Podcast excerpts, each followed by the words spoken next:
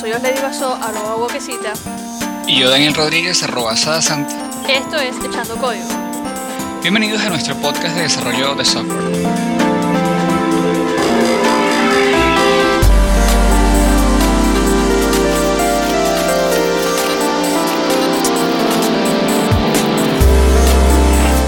¿Quieres comenzar tú esta vez?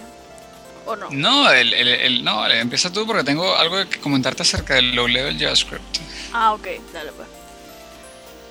Bueno, eh, a ti que te gusta tanto JavaScript y que me puedas decir como para qué se puede usar esto. Me encontré este artículo que habla sobre el low level JavaScript. Ajá. Eh, el, el creador lo, lo expone como que es el hijo bastardo entre JavaScript y el lenguaje C. Y más o menos es, es un compilador de JavaScript donde el que, te permite eh, manejar la memoria mm, manualmente, como, como haces en C, pues con los punteros y el objetivo, el, el objetivo del, de- o sea, como que por qué lo hizo él, es simplemente explorar qué podía hacer él con un, un lenguaje dinámico, que, cómo, cómo, cómo podría comportarse ese lenguaje dinámico con algunas características de, de un lenguaje de bajo nivel. Bueno, este, el asunto de, de, de lo- el LLJS, tengo entendido que es una... Exacto, es como CoffeeScript en el sentido de que pas- se pasa del lenguaje LLJS a JavaScript, ¿no? Bien, el por qué surge esto es porque JavaScript eh, por defecto trae demasiado lo que, como se, se llamaría en Haskell, ahora que lo estoy leyendo, cof, cof, eh, trae demasiado, eh, digamos, se llaman, eh, le dicen azúcar porque es como azúcar en la sintaxis. O sea, para que tú escribas bonito eh, y no te enrolles mucho la vida escribiendo, te ponen las cosas muy fáciles sin importarle el- los costos de, de, de memoria o los costos de, de implementación, ¿no? Que es Ruby, hacer el programador feliz. Exacto, tú, tú haces al programador feliz, el programador hace, hace cosas muy rápidas en muy poco tiempo. Pero eh, el problema es que la- las hace funcionan, pero no, no precisamente, en el caso de JavaScript, no, no precisamente funcionan eh, al, máximo de rendimiento. A pesar de que JavaScript permite hacer cosas muy rápido a nivel de, de- procesador. Entonces, em, cuando uno, va- uno quiere hacer eh, juegos con JavaScript, mani- manipular el canvas o, o hacer, bueno, más que todo, casi, casi siempre se usan arreglos de- con datos binarios o con tipos de datos muy, muy limitados, o sea, no todo el tiempo punto flotante como por, por lo general funciona JavaScript. Eh, el código que hace falta para hacer aplicaciones que hagan, hagan un buen uso de la memoria es, es bastante. pues. O sea, JavaScript no es intuitivo para, para, para el consumo de- efectivo de, de la memoria, sino que está pensado para hacer la vida más, más, más fácil a los programadores. Eh, con las limitaciones de que JavaScript fue escrito en poco tiempo y, lo demás ha, ido encima de que fue escrito en poco tiempo y es aceptado desde un principio. Y bueno, eso es, para eso es el LJS, para escribir JavaScript eficiente a nivel de consumo de memoria, para eh, hacer juegos, bueno, principalmente, pero se pueden hacer más cosas que eso. Sí, o sea, me imaginé que aplicaba como eh, la, noticia pasada. No, me acuerdo si fue del, del, segundo podcast o del primero. Para Eh, hacer juegos. O sea, ajá. que la, la, el- la finalidad era poder portar los juegos a, a web. Sí, era Mscripten, que es una, tengo entendido que es una, una librería de Node o algo así, pero es un software que, déjame revisar rápido, no, no, va a ser tan complicado buscarlo. Eh, ajá, en Mscripten estoy leyendo ahorita ya mismo que es, una, es un software hecho en Python para compilar de, de este código de bytecode de LLVM que es, es generado por 6 más cuando, cuando, cuando se compila, digamos, a convertirlo directamente a JavaScript. Este, déjame colocarlo aquí abajo en los links que vamos a publicar con este pod- post. Em, Scripting, bien. Em, lo que está pasando, como, como, como hemos hablado, es que los desarrolladores de juegos quieren aprovechar la, velocidad de, la, del navegador para llevar la experiencia de juegos en a, o sea, de, juegos de local a juegos, juegos en, la nube, pues sin depender de la, de la máquina donde, donde se jueguen. Entonces eh, surgen lenguajes que, que, hacen la vida más fácil a quien está escribiendo JavaScript con esa finalidad. Eh, ya te mando algo rapidito, es que alguien, un amigo mío publicó en Facebook em, una, una, una, serie de comentarios acerca de juegos eh, portados a, JavaScript. Y ah, llegaste a jugar Doom, Doom en el browser. En el browser no, lo, jugué normal, pues, instalado. Bueno, eh, lo, he montado al browser con MScripten, pero lo quitaron por problemas de, royalty. Mm. Entonces, eh, aún hay videos por ahí, pero sí se puede jugar eh, otros juegos 3D. Déjame buscarte qué otros juegos 3D. Ahora, e, eso de portar los juegos a, al navegador, o sea, yo fácilmente puedo mirar el código y ver qué hay. Claro, lo que esté del lado del cliente, ¿no? En el caso de lo que sea JavaScript. Eso, o sea, eso es malo, ¿sabes? Muy malo. Mm, depende, yo no, yo soy pro open source, pero en cuanto... Sí, exacto, para uno normal, pero para una empresa como, no sé, Electronic Arts o, no sé, Ubisoft, no sé, una empresa grande que quiera llevar en algún momento esos juegos a, la web. Sí, bueno, yo creo que para ellos la conclusión es, que el, código que, que... Esto no era la idea, ok. El código que, que se porta eh, por lo general es bien ofuscado e inentendible. Eso creo que es el consuelo que tienen esas empresas. Sin embargo, eh, ya ha habido muchas oportunidades para que el código cerrado sea o predomine en Internet, como fue el caso de Flash, que efectivamente es mucho más rápido que JavaScript en algunos sentidos. Y, em, y Java, que también era, era bastante potente en cuanto a sus capacidades, pero fue ignorado por la comunidad porque no, no había comunidad, porque estaba 100% cerrado. Y eh, por eso JavaScript fue el que creció, porque como era libre y la gente podía ver el código, pues se generaron comunidades en torno a eso y se, generaron librerías que lo extendían y, creció JavaScript. Eh, en cuanto... Ajá, dime. No, dime tú. En cuanto a eso, eh, estaba viendo en estos días una conferencia, o, la, bueno, O'Reilly, ah, ¿conoces a O'Reilly? Hizo una conferencia bueno, de, sobre JavaScript nada más, que la llamó, ya te digo cómo la llamó, la llamó eh, Fluent, creo que es Fluent como se pronuncia. Y bueno, están ahí los máximos ponentes de JavaScript de, todos los tiempos, como es el caso de, este, de Brendan Ake, como es el caso de Paul, Paul Irish. ¿Has escuchado de, Paul Irish? Sí, sí. Bueno, Paul Irish es uno de los desarrolladores de Chrome DevTools y otras cosas de Chrome. Y este, él está, expone también ahí. Bueno, la, ponencia de. Todo, todas las ponencias son bien interesantes, pero las de estos dos, las de Brendan Ake y las de Polish, me, parecen entre las mejores. Y eh, la de Brendan, que es el autor de JavaScript, él habla sobre, sobre los 17 años de JavaScript en, el tiempo que le habla, es este punto. En 25 minutos. Es bastante, bastante poco para el tiempo que, que, del que él habla. Y habla acerca de, eso, pues de cómo JavaScript se ha convertido, según él, en el, en el lenguaje binario de la web. Está bien. No lo he visto. Ahí está para que lo veas cuando quieras.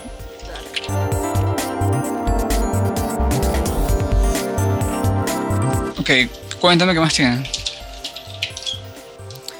Tengo un, un, artículo que leí sobre, o sea, se llama, el artículo se llama el, como que el programador de diurno y el programador nocturno, pero no habla, no habla tal cual del programador que se levanta temprano y, programa en la mañana o el programador que se levanta tarde y programa de noche. Es más bien sobre el como que el tipo, tipo de programadores con respecto a qué hacen o qué, mm, cómo se comporta un programador realmente programador y un programador de, trabajo, de 9 a 5 trabajo y más nada. Y es, más bien como para, como para discutirlo. Él dice que, o sea, él llama al programador diurno, al programador que solamente ve la programación como un trabajo, el programador que no participa en la comunidad, no va a eventos ni hace cosas por la comunidad, no usa como que su entorno de desarrollo que usa en el trabajo no lo usa en la casa. No visualiza una solución a menos que alguien le diga cómo hacerlo. Y es, como que es, el programador que tiene más problemas siendo programador. Y también y habla del programador de, nocturno, de la noche, que es el que participa en la comunidad, eh, llega a su casa y sigue trabajando, eh, le gusta proponer soluciones y ve la programación como algo, no solo un trabajo, sino como algo vital para su, para su vida. No sé qué piensas tú de eso, o sea, por lo menos yo me imagino que tú, como lo que me has contado de los compañeros de la universidad y eso, más que todo lo que se ve el programador de día. ¿Tú dices yo o mi compañero? ¿Ah? ¿Tú dices yo o mis compañeros o la universidad? En general, o sea, todo en realidad. ¿Cómo te ves tú? ¿Cómo ves a tus compañeros? ¿Cómo ves a la, universidad? Ok. Yo estoy, estoy de acuerdo con, el artículo porque los, los, programadores de noche, no por la noche en sí, aunque la noche tiene ciertas ventajas que yo considero buenas, pero sino porque el hecho de, comprometerse uno mismo a, traerse el código para su casa y, es, ya algo más pasional, pues. Em, tienes mucha más dedicación a eso y estás mucho más concentrado en resolver los problemas que, en, trabajar porque, bueno, tienes que cumplir una responsabilidad y punto. Ya por ahí creo que eh, hay, una ventaja significativa. O sea, eh, el hecho de que digan que, bueno, son programadores nocturnos o diurnos es porque eh, los diurnos se limitan a desarrollar en el trabajo y los, los nocturnos, bueno, hay que, o sea, es su pasión hacerlo cuando pueden y cuando pueden es todo el tiempo. Sí, pero por lo menos, tú, o sea, tú sí ves esa diferencia. O, o sea, sí te ha tocado verla, si has visto como que ese patrón en, en ciertas personas y el programador nocturno en ciertas otras personas. Eh, sí, pero eh, no, no, lo veo tanto en, los jóvenes, porque los jóvenes, por ejemplo, en el caso de la universidad, en el equipo que estoy tratando de entrenar, eh, eh, hay personas que están motivadas por naturaleza a aprender sobre temas de temas complicados y hay personas que no están motivadas por naturaleza a aprender sobre esos temas, ¿no? Y las que lo están, pues invierten mucho tiempo, muchísimo tiempo dentro y fuera de clases y es su prioridad aprender sobre cosas técnicas y las otras pues es, muy complicado motivarlas a eso. Um, ¿Dónde lo he visto? He visto la diferencia más marcada es cuando me ha tocado hablar con personas que trabajan para, para, empresas ya hechas ya y bien grandes como, eh, o sea, empresas grandes, eh, o cuando he trabajado en una oficina. Por ejemplo, una vez estaba trabajando en una empresa que utilizaba mucho, o utiliza mucho, PHP, ¿no? Y yo estaba empezando y yo tenía un problema con las sesiones, o sea, me costaba un poco entender las sesiones y le pregunté a alguien que tenía como cuatro, o sea, tenía un, par de años trabajando ahí. Y no supo responderme. Este, no fue, no fue, no fueron todos ellos, fue el que vi más accesible porque los demás estaban muy ocupados y creo que fue parte del problema. Pero, pero sí creo que hay gente que, que, lo ve como un trabajo más y no lo ve como una, no, no lo ve como arte, pues. A mí, a mí, yo sí lo he visto, o sea, yo lo he visto también, eh, en el trabajo y en, en la universidad también, sobre todo. O sea, O sea, personas que nada más, o sea, están estudiando informática, eh, o ingeniería informática, o ingeniería en sistema, o en computación, y, ajá, no sé, el profesor les coloca X problema. Y lo primero que hacen es, voy a buscar a alguien que me haga lo, que, o sea, voy a ver a quién le pago para que me haga el problema. A la final se gradúan de ingenieros y puede ser que los contraten ingenieros en sistemas. Hay otras personas que simplemente se meten a internet y buscan cualquier código que esté por ahí que pueda que sea lo más parecido a lo que le pidieron. Y tú puedes copiar y pegar código. Eso es eso está ok, pero si el deber es que tú entiendas lo que está haciendo ese código. Yo, yo veo ese tipo de programador así, como que es el programador de día. es el programador que no va a la comunidad, que no aporta, que no libera código, que no eh, aporta código al open source, que espera que el jefe le diga la solución y todo, todos estos puntos que coloca que colocan en el artículo.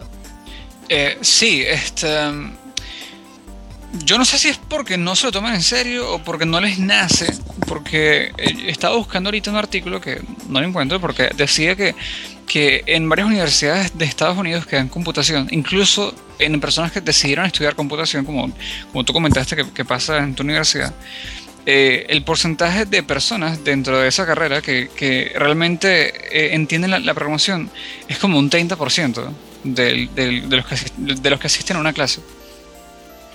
Entonces, eh, espero poder encontrar el, artículo para cuando publiquemos este, este podcast, pero lo que comentaba el artículo era que, que los estudios que se hicieron, cuando aplican las, pruebas al principio del trimestre o del semestre, aplican pruebas de lógica con ciertas cosas de programación, cosas de ver si la persona entiende el lenguaje cuando lo ve, o sea, entiende que, por ejemplo, eh, variable x es igual a, 1 y cuando yo llego x más x tengo 2, por ejemplo. Em, los que entienden eso y logran pasar con buena nota la prueba al principio, antes de ver clases de programación, al final son los que sacamos notas. Bueno, yo siempre he pensado que eso se debería de hacer aquí. O sea, eso, ese filtro debería, bueno, no solamente aquí, sino en cualquier parte donde exista la carrera de, de sistemas o informática como tal. Yo creo que tienes razón, porque mucha gente que, que, pasa años y se frustra después, porque dicen que no, yo, no puedo aprender a hacer eso y terminan frustrados porque ellos creen que, son incapaces de hacer eso y quizás es porque no, no es, o sea, para ellos eh, seguramente hay cosas que ellos hagan muy bien, que se limitaron o no las aprendieron por estar eh, enfocados en aprender a, programar. Pues. De hecho, bueno, esto va también con lo de con el tema el link que ibas a hablar tú de, sí. no aprendes a programar entonces si quieres lo metemos aquí una vez Sí, exacto. Bueno, eh, hace como tres semanas eh, eh, hubo alguien en el New York Times que comentó que, que, que todos los desarrolladores de Estados Unidos estaban, no habían programado nada esa semana, pero todos estaban escribiendo artículos de blog sobre en contra de este tipo. bueno, ya te digo, él se llama Jeff Atwood, que fue el, fundador de, Stack Overflow. Jeff, Atwood escribió un artículo llamado este, te digo, Please Don't Learn to Code. Y en ese artículo él menciona que, por ejemplo, el, alcalde de, de Nueva York está promocionando una campaña diciendo que a la gente que por favor aprenda a programar. La, la campaña se llama eh, Code Year o, el año de la programación. Y él dice este, que cómo es posible, o sea, él se pregunta eh, para qué le servirá la, programación a, un alcalde y hace comentarios muy, muy irónicos con respecto a esto, un poco cínicos, pero pero él, él, coloca, bueno, hay muchas iniciativas para que la gente aprenda a programar y no es, eh, él dice que no está bien porque la, industria no, no necesita más programadores que no les interese eh, aprender cosas técnicas eh, porque terminarían haciendo mal las cosas y se, generarían códigos o programas que realmente dañen lo, poco que se ha creado, digamos, lo, que se ha creado. Eh, ¿Tú llegaste a leer el artículo? Sí. Cuéntame qué piensas un poco de lo, que, de lo que te he dicho. Tiene, tiene razón y, o sea, lo veo como todo el mundo puede sacar algo bueno de programar, ¿sabes? Como que algo mejor a, eh, como del otro artículo que tienes tú ahí, a un, que creo que es un fotógrafo. Un fotógrafo que hizo un script para ordenar unas fotos, creo que era. Ahorita me cuento sobre eso. Pero por ejemplo, si él le puede ver el, el bueno o el provecho a programar, así sea que, mira, no sé, aprendí a hacer un loop, no aprendí a a montar una base de datos y otras cosas, ¿no? Pero aprendí a hacer un loop porque me sirvió para ordenar mis archivos, lo que sea. Como que, ¿por qué no? ¿Por qué no? O sea, ¿por qué no decirle a él, mira, no, no aprendes a programar porque tú eres un fotógrafo y tú jamás vas a utilizar eso? Bien, eh, yo, yo creo que tienes razón, o sea, la, la, programación es muy útil, dime. O sea, él no está haciendo daño a nadie por, por hacerle ese script. ni está dañando la, la, no sé, el ecosistema de programación de programadores por hacer un script que le ayude a hacer algo. Pero sí entiendo, no sé si, si está en, en su artículo o fue que alguien más lo comentó, que, por ejemplo, alguien que no sepa mucho, ve unos 2, 3 videotutoriales de lo que sea, de PHP, por ejemplo, y dice, sí, yo sé programar, y va y le cobra a, no sé, a una empresa por hacer una página que a la final queda mal, que no es segura, que tiene, o sea, tiene fallos por todas partes, y en ese caso sí lo entiendo. Pero ya eso no es tanto porque el chamo medio aprendió a programar y dijo que él sabe programar. Es también como cuestión de la empresa en confiar en él. bueno, eh, es tienes razón. Ahora, yo creo que la programación es sumamente útil no solamente para trabajar como programador, que yo creo que el problema está en, en, él comentó eso, por favor no aprendas a programar porque él se refería a que la industria no, no necesita personas que, que, no le pongan empeño, digamos, pero eh, el problema que él tuvo, que tuvo Jeff Atwood, pienso yo, y piensan algunos otros que le respondieron durante esa semana, es que, eh, que eh, no está del todo no es cierto, porque como tú dijiste, es útil aprender a programar más allá de, de, de, si la empresa decide no contratar a la persona adecuada o si te dedicas a eso o no, que es el punto que quería comentar. O sea, bueno, este, el asunto es que aunque no te dediques a programar, es como que, por ejemplo, yo tengo una casa y yo tengo un problema en una tubería y tengo que repararlo. Puedo llamar a alguien, esperar que venga seis horas o dos, dos días a que me repare la tubería o arreglarlo yo. ¿Sabes?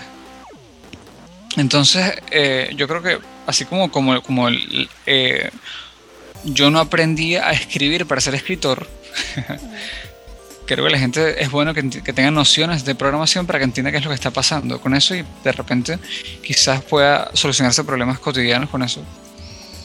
Bueno, esa es la respuesta de, de alguien que, o sea, alguien le respondió, eh, por favor, sí, aprende a programar. Y, eh, o sea, él habla de, de, eso, pues, que no es, no, o sea, él defiende el hecho de, de por ejemplo, poder obtener o ser más lógico, ya, ya que la programación es pura lógica, él lo ve como que si una forma de ejercitar tu lógica puede ser programar, o sea, como que dale, aprende a programar porque, no, o sea, probablemente no te sirva para hacer un programa empresarial, pero probablemente te sirve para, eh, para ejercitar tu mente en cómo resolver ciertos problemas que tú puedas tener, aparte de que no sean de programación, que sean de lo que sea. Ahí estoy completamente de acuerdo, sí.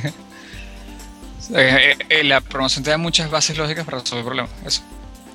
Eh, ibas a, seguir. O sea, no, después puedes interrumpir. Ok. Estoy buscando el artículo de New York Times, pero no lo encuentro. bien, el asunto es que mucha gente le respondió a, a, Jeff Atwood, entre ellos quien comentaste que es Sacha Grief, que es una. Ella, ella, déjame revisar quién es, pero ella es una muy buena diseñadora de industria y sus diseños hacen, o sea, hay, aplicaciones que utilizan sus diseños, sitios web que lo, que lo utilizan. También está, eh, está eh, Seth Shaw también le respondió, está por ahí el, enlace. Y bueno, el, argumento es ese, pues no, la programación no es solamente para los programadores expertos quienes nada más se van a dedicar a programar toda su vida, sino que puede ser algo útil para muchas más personas. Este, sobre el, Coding Horror, que es el, blog y el Twitter de, Jeff Atwood, por si alguien quiere seguirlo, Coding Horror. Él tiene un blog muy bueno y él es el fundador de, de, Stack Overflow, que es uno de los 150 sitios más visitados de Internet. Y lo levantó en 4 o 5 años con ASP. Eso es raro. Eh, él tiene artículos muy interesantes. Uno de ellos, eh, te lo quería comentar, creo que va inclinado hacia lo que él quiso decir con, con el no aprendas a programar, que es que él tiene otro artículo bien polémico, entre comillas, que dice, el mejor código es ningún código. Él dice, bueno, en muchos... Eh, eh, eh, la programación es una, una, herramienta para resolver problemas, ¿ok? en muchos problemas, uno de los problemas precisamente es que te ponen como premisa que debes resolverlo con programación. Y tú analizas el problema y puede que se te olvide que lo podías resolver de otra manera y termines desarrollando algo que no hacía falta. O sea, él dice... Eh, Eso es como el, no lo vas a necesitar de, o sea hay un principio un principio así de, programación que es mm, you ain't gonna need it no lo vas a necesitar. O sea no hagas algo antes de que antes de, que lo necesites. Tipo no optimices tu base de datos antes de que antes de que realmente la base de datos te pida que necesite ser optimizada algo así. sí exacto. Este, um, él dice si un problema requiere programar, programa. Pero si no requiere programar, no lo hagas. O sea, parte de la habilidad de un programador para resolver problemas es saber qué tanto debe programar. Sí, pero si, si, lo combinas con cómo están las cosas ahorita, o sea, ¿cómo, cómo se solucionan mayoritariamente las cosas ahorita? Por internet. Ajá. Y ¿cómo, o sea, ¿cómo le solucionas tú un problema a alguien que está del otro lado del mundo? Programando algo, una página, una aplicación, algo que le pueda servir a solucionar su problema. Tienes toda la razón. Pero es como por el estado en el que está ahorita eh, toda la internet y todo. o sea, cómo se mueve ahorita todo. No, yo, yo estoy completamente de acuerdo contigo. Y de hecho, yo pienso que programar es una de las cosas más. Bueno, yo, yo tengo, le tengo mucha experiencia a programar. Creo que permite crear muchas cosas desde cero y es algo hermoso además de, útil, ¿no? Pero, pero yo, yo apoyo a, Jeff eh, cuando él dice que, que eh, parte del deber como programador es saber qué tanto es programar y qué tanto no. Porque, por ejemplo, si tienes un amigo al otro lado del mundo que, que él solamente necesita un programa que te ayude a, a hacer que tus publicaciones de Twitter tengan un delay, o sea, tú puedes decir, yo quiero publicar algo en 5 o 10 en 10 días. Eh, no hace falta programarlo porque ya, hay muchas opciones ya hechas. Pero, pero eso es otra cosa. O sea, eso ya es, eso ya es como que negocio. No, fíjate, ¿qué pasa si, si a ti te dicen, yo, yo, tuve una discusión con estos días con un, amigo porque él, me pidió, me dijo, chamo, ¿sabes que estoy, tengo que pasar, eh, estoy editando una, una, un código de una, una herramienta en línea, o sea, una, herramienta open source que nada más estaba en inglés, él lo estaba traduciendo pero para un cliente. Y él tenía que editar variable por variable y colocarlo en español. Este, y él me dijo que, que este, si puede hacer un, un, código que lo hiciera, ¿no? Entonces, eh, yo se lo podía hacer, pero mi primera reacción fue que, ok, yo no tengo tiempo para regalar, así que lo que voy a hacer es preguntarle bien qué es lo que necesita y pedirle le dije, dime qué archivos eh, tienes para modificar y qué es lo que vas a generar y que me dé todos los, todos los detalles. Él me dice que hay un documento. Yo veo el documento y le digo que hay un patrón genérico que yo pueda buscar y reemplazar. Eh, o, una, una, forma, de ejemplo, como una URL, que es una, una, forma de, símbolos que, que en, en, base a esa forma de símbolos yo sé que va a haber dentro una, una, algo que yo puedo identificar y luego reemplazar, ¿no? Entonces él me dijo, no, este, es que yo no sé dónde está ni sé en qué forma tiene. Yo lo que quiero hacer es buscarlo y reemplazarlo cuando lo encuentre. Yo lo que dije, bueno, eh, y me, me da cosa con él porque yo le dije, porque no usas herramienta de buscar y reemplazar. y él me dijo, oh, tienes razón. y bueno, quedamos bien, pero es, eso, o sea, muchas veces sobrecomplicamos un problema. Es, puede ser mucho más sencillo, no hace falta programar a veces. Bueno, eso va con lo de eh, lo que dice que, que no reinventes la rueda. Sí. Este, um, bueno, de nuevo, depende, porque veamos el, siguiente caso. Alguien me dice, bueno, te, tienes que hacer un blog eh, y creo que lo hagas en muy poco tiempo y, yo tengo por otro lado un grupo de, de, personas en la universidad que quiero que aprendan algo y no tengo ninguna responsabilidad de tiempo, por ejemplo, o, o me interesa que ellos aprendan a trabajar bajo presión, yo puedo hacerlo yo, puedo hacer, buscar un software que lo haga, pero estas personas no van a aprender. O cuando uno está empezando a programar, uno puede buscar todo lo que ya está hecho, o puede empezar a dejar de confiar en lo que ya está hecho y hacerlo uno. Y aprender más. Sí, pero entonces, eh, no, no programes un blog porque no hace falta, pero sí te hace falta a ti porque estás aprendiendo. Tal cual. Eh, demasiado O sea, es decir, no, no lo es, porque fíjate, si vas a hacer un negocio puntual, no, y ves que no hace falta programar, no programes. Pero si es para, para que tú aprender y más adelante hacer cosas más complejas en menos tiempo, pues Sí, pero por eso, por ejemplo, ¿qué pasa con todos estos clientes de, Twitter que te dejan eh, programar tweets? Ajá. Todos son, eh, no todos, no, pero puedo, puedo, apostarte que hay 10 que son iguales, o sea, que hacen exactamente lo mismo. Que tú le dices una hora y a esa hora, tal día, tal. Tengan el nombre que tengan, no me importa cómo se llama, pero te puedo apostar que hay 10 o más de 10 que hacen exactamente lo mismo, que lo único que le cambia es, no sé, el diseño el frontend. Ajá. Entonces, pero, entonces, ¿qué hay ahí? Lo que hay ahí es una idea de negocio. O sea, lo que hay ahí es una persona tratando de monetizar algo que se está usando mucho. O que lo usan mucho los community managers, por ejemplo. Ajá. Entonces tú estás en contra de eso, en contra de, de crear otro cliente tal, porque eso te va a dar plata y bla, bla, bla.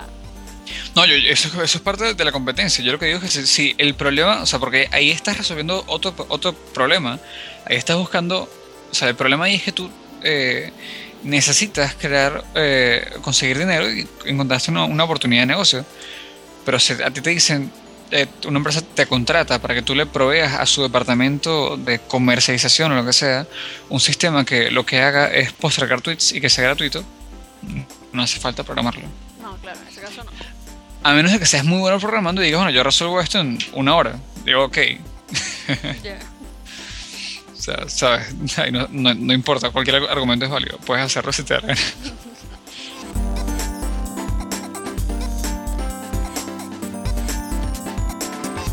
Cuéntame tú, Lady, ¿qué más, qué otros enlaces tienes para comentar? Bueno, me encontré un enlace eh, en el blog de Netflix sobre, bueno, un artículo donde ellos hablan mm, de cómo mantienen ellos su estructura de, servicio usando algunas técnicas para que unas técnicas para probar los servidores y eh, toda la estructura que tienen ellos ellos lo, llaman eh, como el ejército de monos un ejército de monos oh. llaman así a, su herramienta y eh, básicamente son o sea, es una como que una serie de pequeñas herramientas o pequeños scripts que van probando sus servidores y o sea, las bases de datos y todas las estructuras que tienen ellos para ver cómo se comportaría eh, el servicio de Netflix en general. Por ejemplo, cuando alguno de sus servidores se cae. Y así ellos pueden evaluar eh, como que esos estados de emergencia en el, servicio. Entonces tienen estos monos, que llaman ellos los, monos del, caos. Que es, eh, ellos le dicen así porque es como si tuvieran un mono dentro de sus instalaciones, un mono salvaje dentro, dentro de sus instalaciones, no sé, eh, mordiéndose, mordiendo los cables y no sé, pegándole a los servidores y cosas así, armando un alboroto dentro de, dentro de su sala de servidores. Entonces, por ejemplo, tienen em, un mono, que es el mono de, latencia, Latency Monkey. Y es un script que lo que hace es que induce retrasos en la en, su, en su infraestructura, en, ¿sabes? en el servicio REST que, que tienen ellos. Entonces es como que introduce delays en las peticiones para oh. así, para así ellos para que ellos pueden así ellos pueden simular cómo se comportarían todos sus servidores en el caso de que haya un delay que, que no sea producido por ellos, sino un delay externo. Y todas estas pruebas las hacen em, eh, aisladas, pues. las hacen en cierto día, a cierta hora, con un equipo de ingenieros preparados. Entonces lanzan el mono este que simula los retrasos y así los ingenieros pueden estar preparados para, o sea, pueden solucionar en el momento y pueden estar preparados en el momento de que realmente se presente eh, un delay en, en, su servicio, por ejemplo. Eh, me, parece muy interesante. Demasiado interesante. Y tienen varios monos. Hay un mono que. Este, em, hay uno que se llama Janitor Monkey que va como monitoreando el, si hay recursos que están inutilizados en el sistema. Recursos que están ahí. Eh, agarrando CPU o agarrando eh, RAM Y, y que, o sea, ver, ver cómo se comporta el sistema cuando ya no les queda memoria, por ejemplo. Ajá.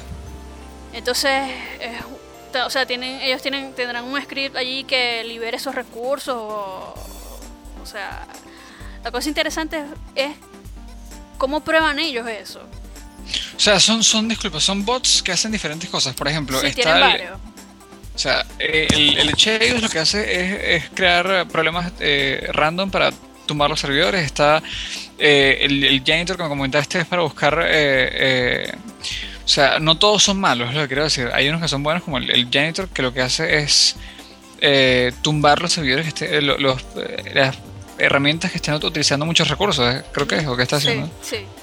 no sé si, o sea, hay algunos que son buenos, algunos monos buenos, que son básicamente scripts que están pendientes pues de ciertos cambios en el sistema y hay otros monos malos que son que tumban una base de datos tumban un servidor cosas así fallas así grandes que, que ¿sabes? La, idea es que ellos nunca queden en cero nunca queden caídos programación programación de eh, programar eso debe haber sido muy divertido demasiado divertido bueno y de hecho tienen allí eh, en el artículo o sea, colocan que si alguien tiene quiere sugerir algún tipo de mono que haga algún daño loco, eh, puede sugerirlo, pues.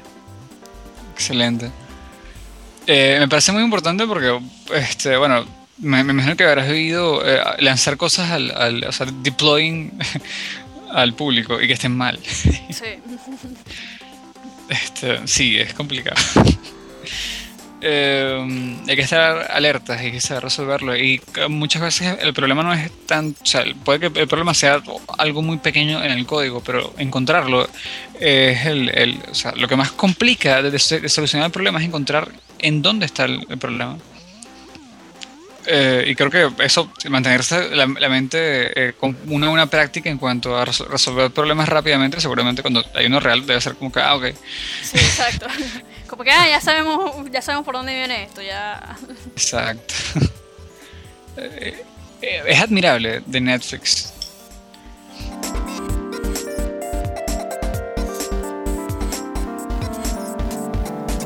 Eh, hay un desarrollador de JavaScript que es bien, bien conocedor de, de JavaScript a gran escala y él publica una imagen de de una casa que él llama Startup House y que tiene las 10 recomendaciones o 10 reglas para el, éxito el éxito de los emprendedores por Reid Hoffman, que es el, CEO de, LinkedIn. Deja verificar esa información, Reid Hoffman, estoy casi seguro que es el de LinkedIn, pero mi memoria es mala, es horriblemente mala. Y sí es el de, el de LinkedIn. Él dice, las 10 reglas me encantan, las admiro todas y me fascinan y a veces son tan dañinas, pero no importa. Eh, una es eh, be disruptive, la otra es, ser be disruptive es ser, eh, sí, es como trastornar las cosas, es decir, agarra un sistema que ya está hecho y cambia las reglas para que se comporte de, manera distinta. Mm. La segunda regla es piensa en alto, piensa muy alto la tercera regla es crece en tu red, o sea, haz crecer tu red, eh, tu red de amigos, tu red de, mercado, de las empresas interesadas en ti, de, tus aliados comerciales. Me imagino que se, refiere a eso. Eh, la cuarta es eh, planifica para lo peor y para lo mejor, es decir, sé previsivo de, las buenas cosas que pueden pasar y las malas cosas que, que pueden pasar. La cinco es eh, mantener una persistencia flexible. O sea, sé como que no, yo quiero que esto pase así, pero date cuenta de que de vez en cuando tienes que cambiar. Eh, haz lanzamientos tempranos para medir, me imagino que es para medir eh, la respuesta de tus clientes. Siete, el punto 7 es busca la honestidad. El punto 8 es está en todos lados. El punto, el punto 9 es la, la llave principal es la cultura. Y el punto 10 rompe estas reglas. Eh, cuando vi eso, vi un artículo que está en, Forbes, eh, en Forbes, no, disculpa, déjame. Eh, en All Things Digital también está. Hay muchas, muchas cosas de esta, Eh, en VentureBeat, que es una, una, empresa dedicada a las noticias de, de, los inversionistas de startups y cosas, así. El artículo está más detallado, no lo voy a comentar porque no lo he leído, pero si quieren saber más sobre qué fue lo que dijo el, el, el, gerente principal, el CEO de, de, de, LinkedIn acerca de las 10 reglas para, para los emprendedores, pueden, pueden ver el artículo. Pues. ¿Qué opinas tú de esas reglas? Están buenas. Y, bueno, algunas se relacionan con, o sea, con, la, con la noticia anterior y eso. Pero, pero sí, o sea, son, de verdad que son, son buenas, son buenas reglas. Y la última, o sea, rompe estas reglas. Claro, nunca, nunca hay que seguir nada 100%. Exacto, sí, sí. Y bueno, eh, el enlace que viste de las 10, 10 recomendaciones de, eh, para los emprendedores por parte del, CEO de, LinkedIn, eh, eso lo saqué de, una, una, una, publicación que se hizo en Geeklist, que es el sitio para el cual trabajo. y bueno, quería compartir con, contigo, con, con quienes me escuchen, acerca del, de lo último que hice en Geeklist, que es la eh, la herramienta para compartir enlaces. Es como Pinterest, pero es nada más para compartir enlaces con comunidades de, programación, comunidades de, desarrolladores. Entonces, hay una, una, publicación que vamos a comentar que es un tutorial que te explica cómo vas a, publicar noticias.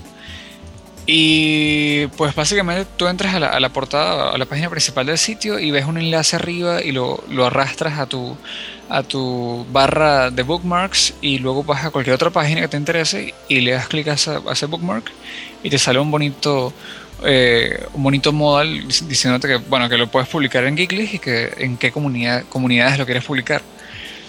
Eh, además de eso puedes guardarlo en distintas categorías y puedes acceder a las, categorías por tu perfil y ver, eh, por ejemplo, si guardaste algunas con respecto a algún lenguaje o por ejemplo nosotros vamos, a ir guardando, le comentamos Lady, que yo voy a ir guardando los enlaces que, de los que posiblemente hablo aquí en una categoría dentro de Geeklist. Eh, y bueno, vamos a, dejar eso por ahí para que si, a alguien le interesa pueda unirse a esas comunidades. ¿Le vas a colocar un nombre? O sea, tipo, si alguien que ya está ahí en Geeklist quiere compartir algún enlace con nosotros, ¿tiene que colocarle una categoría especial o qué tiene que colocarle? Para que nosotros lo veamos, pues. Bueno, es más, vamos a, crear esa comunidad ya mismo. Eh, vamos a hacer eso y, esto lo puedes grabar. Eh, voy a entrar a la página de Echando Código. Es más, hazlo tú, ya vas a ver. Entra a la página Echando Código. Dale al, bookmark de Geekit. Ajá. Ok, vas a colocar. Eh, este, yo creo que ya lo publiqué, pero eh, vas a colocar ahí eh, una descripción, si quieres la copias de la misma página.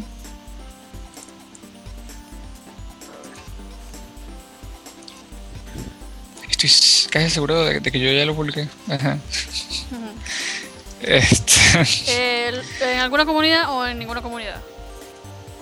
Eh, coloca en comunidad, coloca echando código. Todo completo, ¿no? O sea, todo sí, completo. Me dice que ya está. Sí, ya está el enlace. Eh.